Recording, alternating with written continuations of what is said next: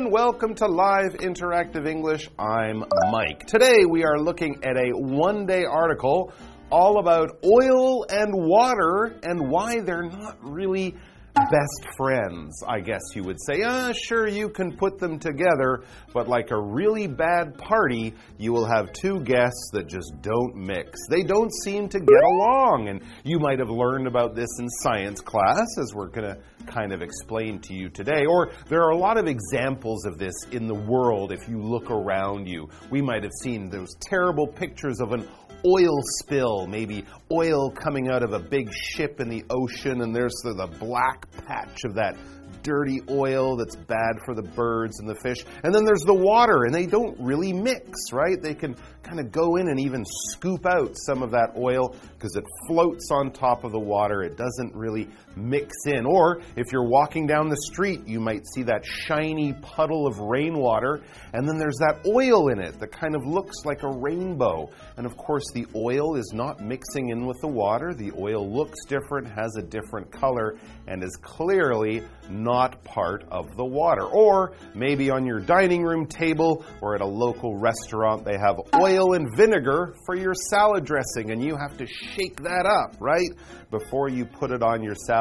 Otherwise, it's going to come out with the oil here and the vinegar there. That's because oil and water, or oil and vinegar, other lighter liquids, they don't mix. Now, here's the question hmm. why? And here's the answer in our article.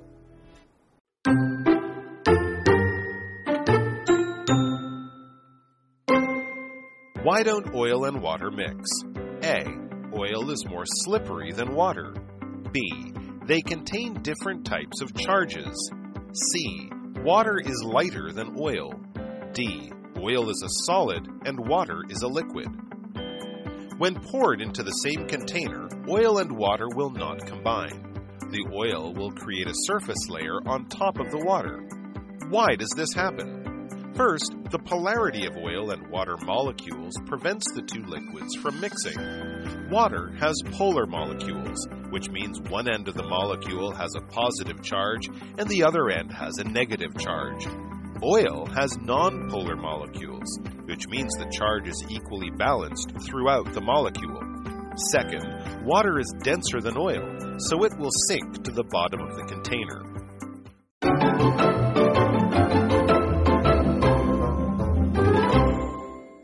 Right, so the question is why oil and water don't mix? And the nice thing is, that's also the title of our article Why Oil and Water Don't Mix. So let's find out, or we can ask the question in another way why don't oil and water mix? It's good to ask a question because we don't know the answer yet, but we do have four choices for you A, B, C, and D. These are our four options. A. Oil is more slippery than water. B. They contain different types of charges. C. Water is lighter than oil. D. Oil is a solid and water is a liquid. Let's get to the answer and the explanation. It says when poured into the same container, oil and water will not combine. Absolutely. You can pour the water in or the oil or the oil, then the water, and they won't combine, they won't mix. You will end up with two layers, one of oil and one of water. This would happen if you pour both of these things into a container. What is to pour something? To pour something is basically to carefully let it out of a container. We're talking about a liquid or something like that, and you're kind of controlling how it falls from one container into another. Think of a bottle of water with a glass. You don't throw the water into the glass. You don't wait for the water to climb into the glass. No, you pour the water from the bottle into the glass and you do it carefully, right? If you're pouring, the idea also is that you're doing it carefully so it doesn't spill and go all over the place. For example, Betty poured the soup over the noodles. Be careful with that hot soup. When you're pouring it, you definitely don't want to spill something hot, so pour it very carefully. And we use this word container. I used it a couple of times. What is a container? Basically, it's an empty thing that you put other things into. We often use uh, different names for containers that we have in our kitchen a jar, a bottle, uh, a cup of something. These are all containers. I guess you could think of your, your school bag as a container for the things you take to school or to work. Your luggage might be a container for your clothes when you go on holiday, but generally, containers are thought of as things like cups jars, glasses, bottles, things like that, that you put other things in to keep them safe and to keep them clean. For example, Larry filled the container with candy and placed it in the cupboard. So there he's got maybe a jar of candy or a bowl of candy. These are all different types of containers. Okay, back to the article. We read the oil will create a surface layer on top of the water. There you go. You'll have clearly a layer of oil and a layer of water. It's not going to be all mixed in together like if you pour milk into tea, it mixes very easily, right? But oil and water, no, it does not. Why does this happen? First, the polarity of oil and water molecules prevents the two liquids from mixing. Certain elements have polarity. Polarity is that kind of plus or minus. You might know when you use a battery to put it into a machine, there's a plus side, the minus side, that's polarity as well. Well, water, it says, has polar molecules which means one end of the molecule has a positive charge, plus, and the other end has a negative charge, minus, kind of like the battery I was just explaining or just using as an example. So, water, 1 plus, 1 minus. Oil, different. Oil has non polar molecules, okay, not polar molecules, which means the charge is equally balanced throughout the molecule. So I guess plus and plus or minus and minus, it is nonpolar. Second, here's the other reason that's important to understand. Second, water is denser than oil, so it will sink to the bottom of the container. Dense is the adjective for the property of density, basically how thick something is. The density of something is really talking about how close the molecules are together. If you're trying to put your hand through a table, it's going to be really hard because the molecules in the wood are very dense. They're very close together. If you try to move your hand through water, it's much easier because it's not so dense. And if you move your hand through the air, it's almost like you can't feel you're moving it through anything because the air molecules are not very dense. They're quite far apart. Seals, I should say, have very dense bones. Interesting. Which helps them dive deep below the ocean's surface. So there you go. That's a, a secret that seals have in their bones. I would guess that birds, their bones are not very dense, making them quite light but still strong. And we also had this verb to sink. When something sinks, it goes down through the water or maybe through the air. You could also talk about a balloon sinks as it loses gas or loses heat. But generally, if we're thinking about things that go from the top or the surface of the water down below, those things sink. A rock will sink if you throw it into the water. And of course, the Titanic sank and it killed Leonardo DiCaprio. It was very sad. I'm still upset about that. Let's talk about another example the boat maybe the Titanic, no, not the Titanic, the boat sank off the coast of South Africa in 1977. Hmm, I don't think Leonardo DiCaprio died that time, though. All right, and now it's time for us to take a very short break.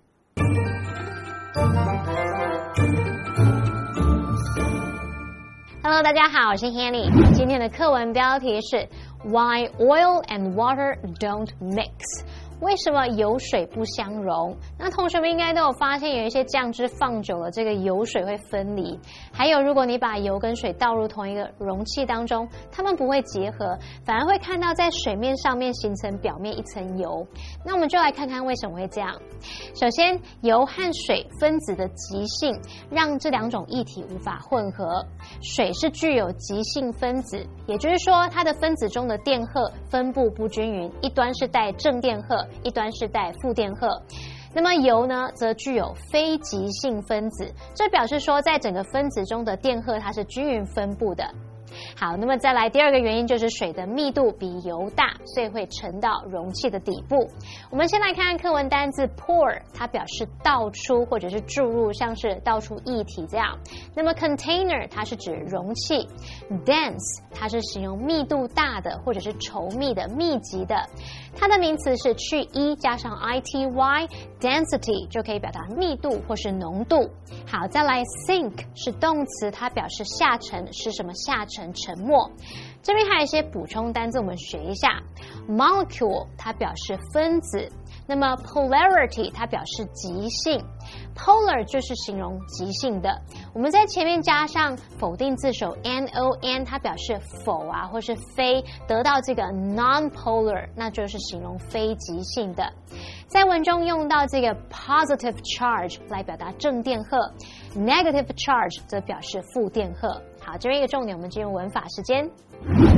好，我们来看这个重点是 prevent somebody or something from 加上动词 ing，可以表达阻止、避免某人怎么样，或是使某事无法怎么样。这个动词 prevent，你也可以把它换成 stop 或者是 keep，去表达这种阻止啊、避免的意思。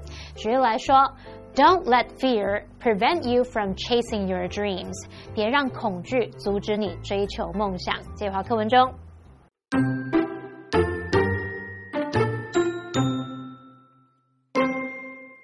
Molecules stick together when a negatively charged end lines up with a positively charged end. With oil's molecules having neither a negatively nor positively charged end, they aren't attracted to water molecules. Instead, oil's molecules are more attracted to other nonpolar molecules. The only way to combine oil and water is by using an emulsifier. This is something with molecules that have a polar and nonpolar end enabling it to mix with both water and oil. An example of an emulsifier is egg yolks, which are commonly used for making sauces like mayonnaise and foods like cakes.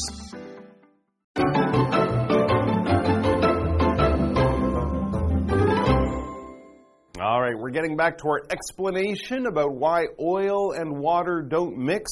We've learned that water and oil are actually quite different, right? Water is a polar material, oil is non-polar, and that really has a lot to do with why they're either attracted or pushed away by each other. As we get back to the article, it says two molecules stick together when a negatively charged end lines up with a positively charged end. So when a minus meets a plus, whoosh, they're attracted together. They can join very easily.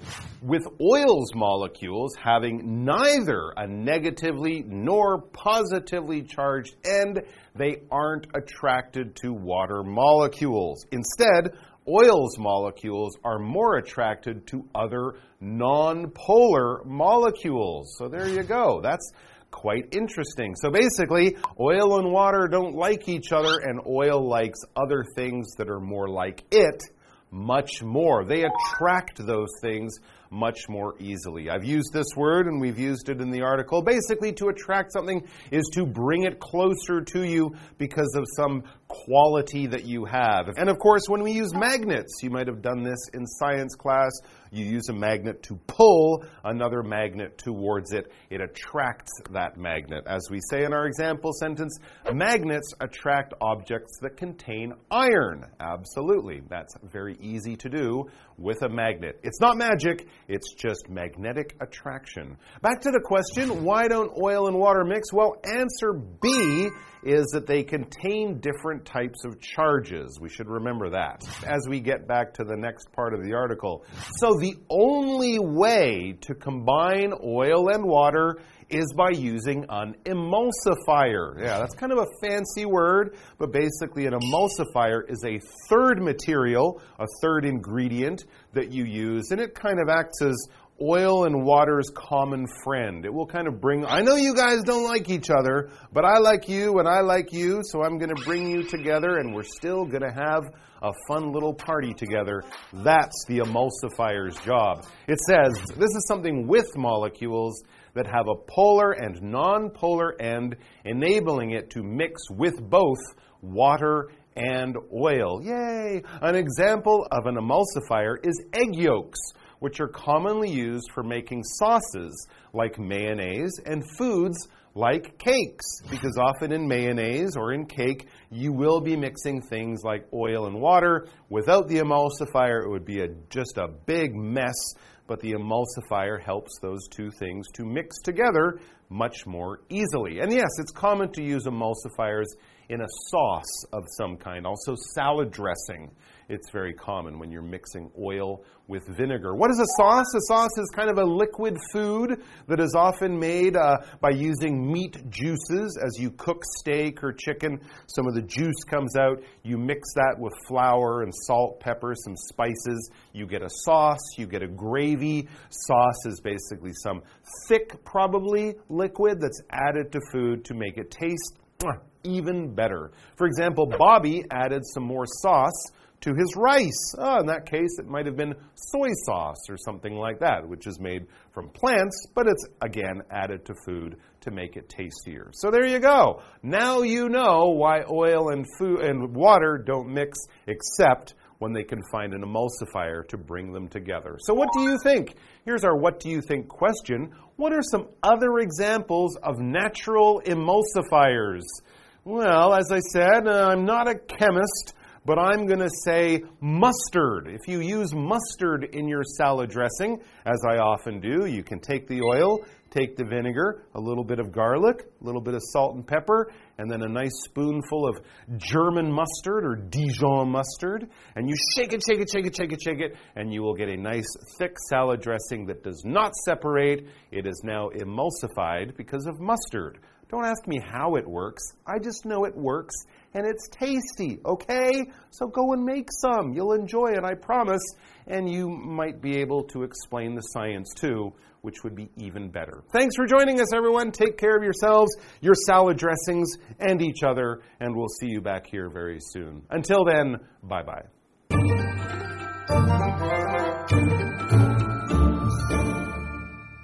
我们刚刚有讲到正电荷和负电荷嘛，那么当带负电的一端跟带正电的一端对齐时，两个分子会粘在一起。但是因为油的分子它既没有带负电端，也没有带正电端，它们不会被水分子吸引，反而比较会受到其他非极性分子来吸引。课文就写到说，唯一可以结合油和水的方法就是使用乳化剂，那它具有极性端和非极性端的分子。跟油跟水都能混合。那乳化剂其中一个例子就是蛋黄啦，它就常常被用来制作像是美乃滋之类的酱料，还有制作蛋糕等等食品。好，文中的 emulsifier 它就表示乳化剂。那去掉这个 i e r，然后把它变成 y 变成动词 emulsify 就可以表达乳化是什么乳化。再来 mayonnaise 表示美乃滋，或者是指那种蛋黄酱。然后我们看到单字 attract，它表示吸引，或者是可以表达物体之间产生吸引、产生引力。然后 sauce 它表示酱汁或是调味酱，像我们说 soy sauce 就是指酱油。这时候 Mike 老师他还有提到 salad dressing 就表示沙拉酱，vinegar 是醋，gravy 则是肉汁，还有 mustard 则是芥末。那这边一个重点，我们进入文法时间。好，我们来看这个重点是 neither A nor B，表示既不是 A 也不是 B。那么 neither 点点点 nor 点点点是用来连接词性相同的字词，强调两者皆非。举例来说，He neither smokes nor drinks。他不抽烟也不喝酒。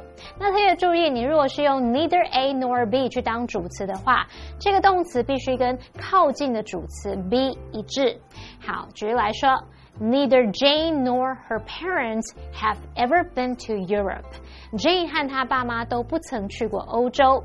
那例句里面的助动词就要配合最靠近的那个主词 her parents，所以我们这边是用 have 而不是用 has。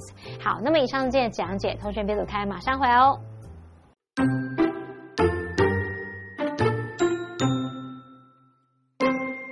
Why don't oil and water mix?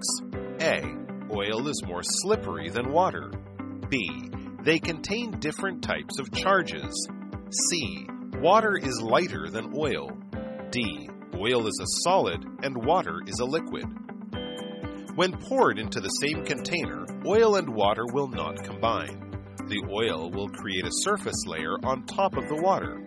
Why does this happen? First, the polarity of oil and water molecules prevents the two liquids from mixing. Water has polar molecules, which means one end of the molecule has a positive charge and the other end has a negative charge. Oil has nonpolar molecules, which means the charge is equally balanced throughout the molecule. Second, water is denser than oil, so it will sink to the bottom of the container. Two molecules stick together when a negatively charged end lines up with a positively charged end.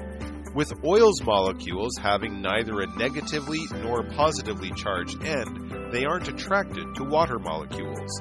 Instead, oil's molecules are more attracted to other nonpolar molecules. The only way to combine oil and water is by using an emulsifier. This is something with molecules that have a polar and nonpolar end enabling it to mix with both water and oil. An example of an emulsifier is egg yolks, which are commonly used for making sauces like mayonnaise and foods like cakes.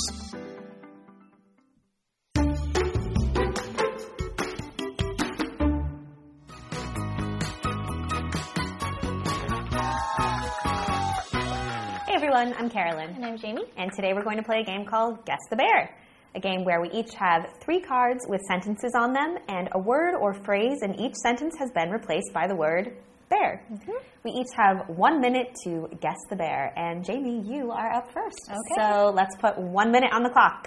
All right. Okay, your first word is an adjective. It was difficult to see through the bare forest. Bare fog caused accidents on the highway. Is the word dense? Yes. Oh. Very good. Okay, thank you. Okay, your next one is a verb. The Titanic bared in the North Atlantic Ocean. The captain watched his ship bear into the lake. Is it sink or sank? Yes. yeah. Okay. Mm -hmm. That's right. All right. Good. All right. On a roll. All right. And your last one is a phrase, and it's two words. Okay. Mushrooms are bear a fruit, bear a vegetable. She is bear French, bear Italian, she's Spanish. Uh, is it neither nor? Yes. Okay. Oh, oh my goodness, the pressure's on yeah. for me now. neither nor. I was like neither because you just said neither French nor Italian. I was like, oh, that's it. And then it's like, oh, the the last one, whatever it was. I was like, oh, okay, that makes sense. okay, All right, I'm up. All right, mm -hmm. let's go. One minute, go. All right, verb, one word. This flower is known to bear hummingbirds, and a variety of restaurants bear tourists to this district attract. Yes, very good. All right. Next one. Verb, one word. John bared us two glasses of wine. And bear the cup into a cup, please. Oh, sorry, bear the tea into a cup, please. What's the part of speech? Uh, a verb, one word. John bared us two glasses of wine. And bear the tea into a cup, please. Pour? Yes, very good. Phrase, two words. Fences are here to bear kids bear falling into the pool and seatbelts bear you bear hitting the windshield in an accident? Is it prevent from? Very good. That's great. We both. yeah, we both got three for three. We both got them. Usually the usually the phrases will totally will Yeah. totally confuse me. Yeah. I don't know about you, but did yeah. great. I feel like that's one of the only times I've ever gotten one of the phrases. No, that's great. Fences are here to prevent kids from falling into, into the pool, right? Seatbelts prevent you from hitting the windshield in an accident. Yeah, I, I couldn't believe that you got the your first one, the adjective dense. Like on the Oh. first try, like it was difficult to see through the dense forest. Dense fog caused accidents along the highway. On the highway, I don't know if I would have gotten that right away. Thank you. But it's a tie. It's a tie, so we both win. Yeah.